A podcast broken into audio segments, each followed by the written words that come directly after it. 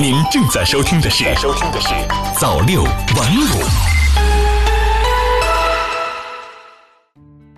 朋友你好，今天是二零二零年三月七号，星期六，欢迎收听早六晚五晚间新闻。今天呢，要和大家分享的是中央重磅文件部署医保改革。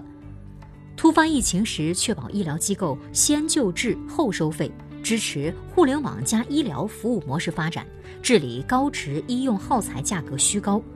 日前，中共中央、国务院关于深化医疗保障制度改革的意见对外公布。这份重磅文件为医保制度改革的多个领域规划出了具体的路径。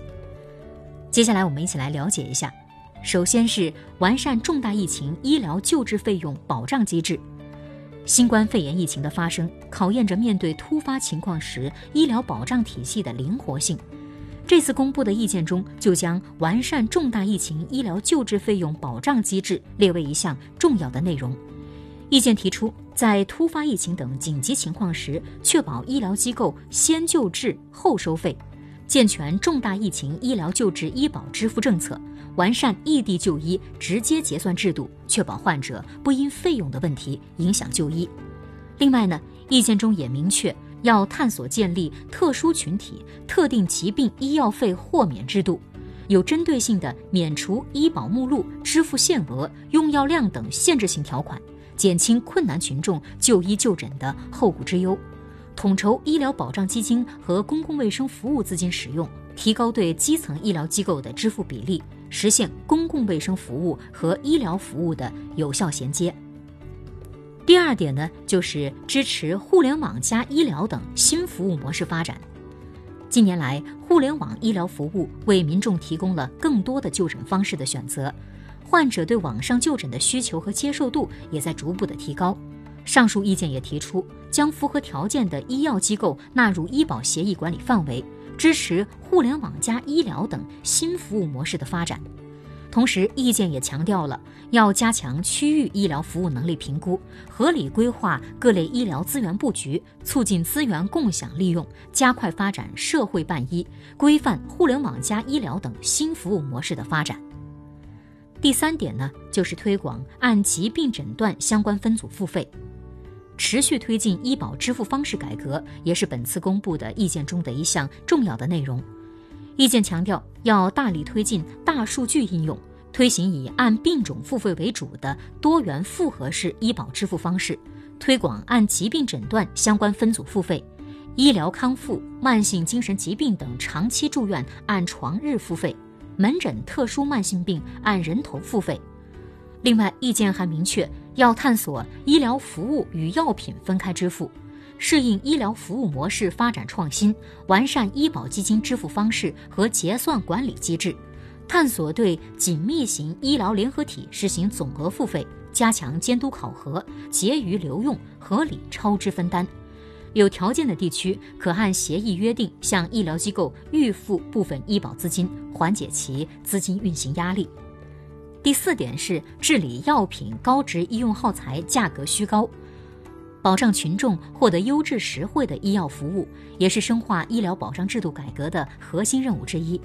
此前国家组织药品集中采购等一系列措施成效显著，而这次公布的意见中明确要深化药品医用耗材集中带量采购制度改革。意见强调要坚持招采合一、量价挂钩。全面实行药品医用耗材集中带量采购，在完善医药服务价格形成机制方面，意见明确要建立以市场为主导的药品医用耗材价格形成机制，建立全国交易价格信息共享机制，治理药品高值医用耗材价格虚高。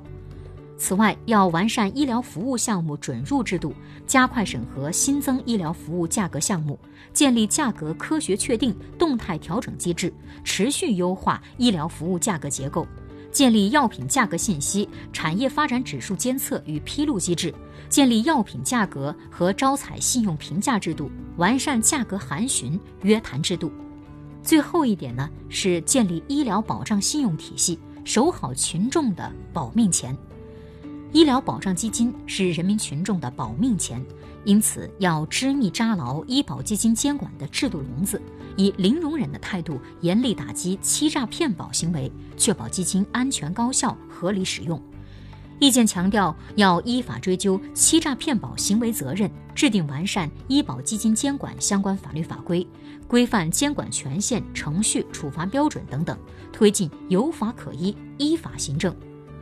在惩戒措施方面，意见中还提出要建立医疗保障信用体系，推行守信联合激励和失信联合惩戒。加强部门联合执法，综合运用协议、行政、司法等手段，严肃追究欺诈骗保单位和个人责任；对涉嫌犯罪的，依法追究刑事责任，坚决打击欺诈骗保、危害参保群众权益的行为。在完善创新基金监管方式领域，意见提出要建立监督检查常态机制，实施大数据实时动态智能监控。